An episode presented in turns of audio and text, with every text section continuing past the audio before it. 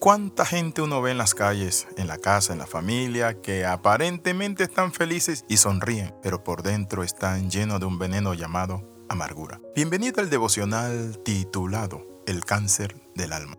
La amargura ha sido un mal milenario que ha estado en el corazón de la humanidad desde sus inicios, pero también puede llegar a la vida de los creyentes.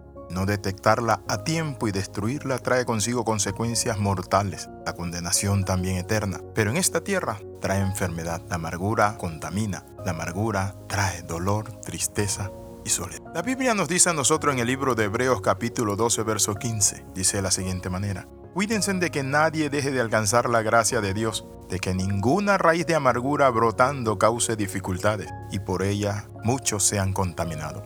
Noten la amargura contamina, es como un pedazo de carne podrida a nuestra piel. Eso hacían los griegos cuando alguien era un asesino a sueldo y que así mataba. Agarraban a la persona que había asesinado y se la amarraban con unas cuerdas al cuerpo y lo metían en un pozo, de tal manera que esta persona no se podía desatar del cadáver. Y conforme el cadáver se iba pudriendo, así la persona se iba muriendo en vida. Eso hace la amargura, trae dolor, sufrimiento. ¿Está usted amargado, amargada? ¿Está usted dolido por algo que le hicieron?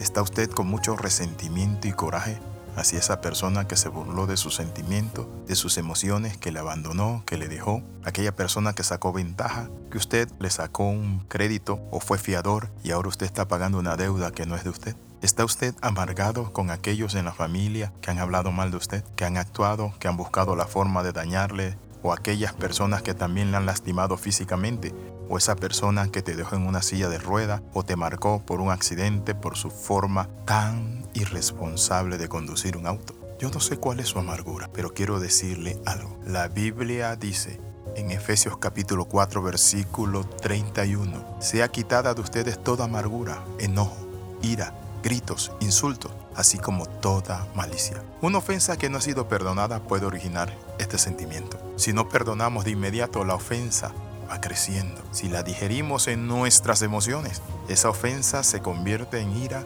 en dolor y después se convertirá en odio. Habiendo pasado la ofensa, el escalón del odio pasa luego y se convierte en amargura. Es toda una metamorfosis que se va descomponiendo un sentimiento que no existía en nosotros y que nos está dañando internamente. Yo sé que a veces es difícil perdonar, y hay cosas que son tan duras como que tu propio padre, hermano, padrastro te viole o que una hermana te traicione, te haya metido en deuda, en problemas, en situaciones adversas o que hermanos en la fe hayan hablado mal de ti y hayan ido a tu trabajo y hablado con tu jefe para que te despida.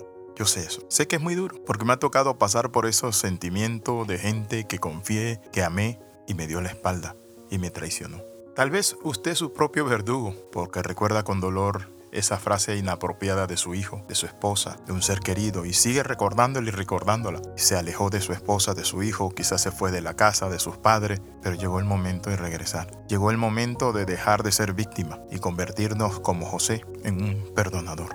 ¿Vive usted con el interrogante de por qué me hizo eso? ¿Por qué me dijo aquello? ¿Por qué me hicieron esto? Quizás para usted es incómodo compartir momentos especiales con esa persona o con esas personas. Cuando mira a esa persona lo hace con dolor, con resentimiento, se le revuelve el estómago. Lamentablemente la mayoría de personas, cuales nosotros guardamos un resentimiento que hemos petrificado, por cierto, en nuestro corazón y se ha convertido en amargura, ¿sabe quiénes son? Son familiares, seres queridos a los que amamos. Difícilmente podríamos desarrollar este tipo de sentimiento de amargura hacia personas ajenas a nuestro círculo íntimo es un sentimiento de enojo, de resentimiento, falta de perdón, tristeza, rencor, dolor por lo que hicieron.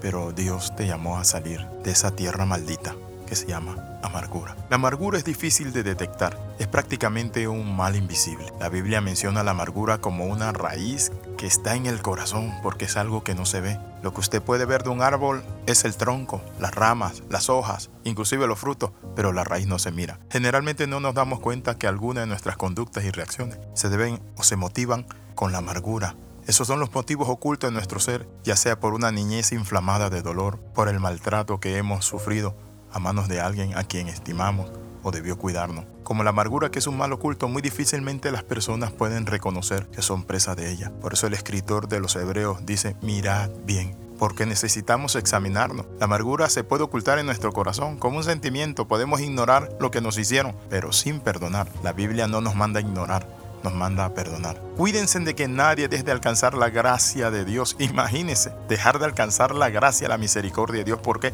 Porque si tú no le perdonas a los hombres sus pecados, tampoco el Padre Celestial te perdonará tus ofensas. Quiero en esta hora invitarle a orar.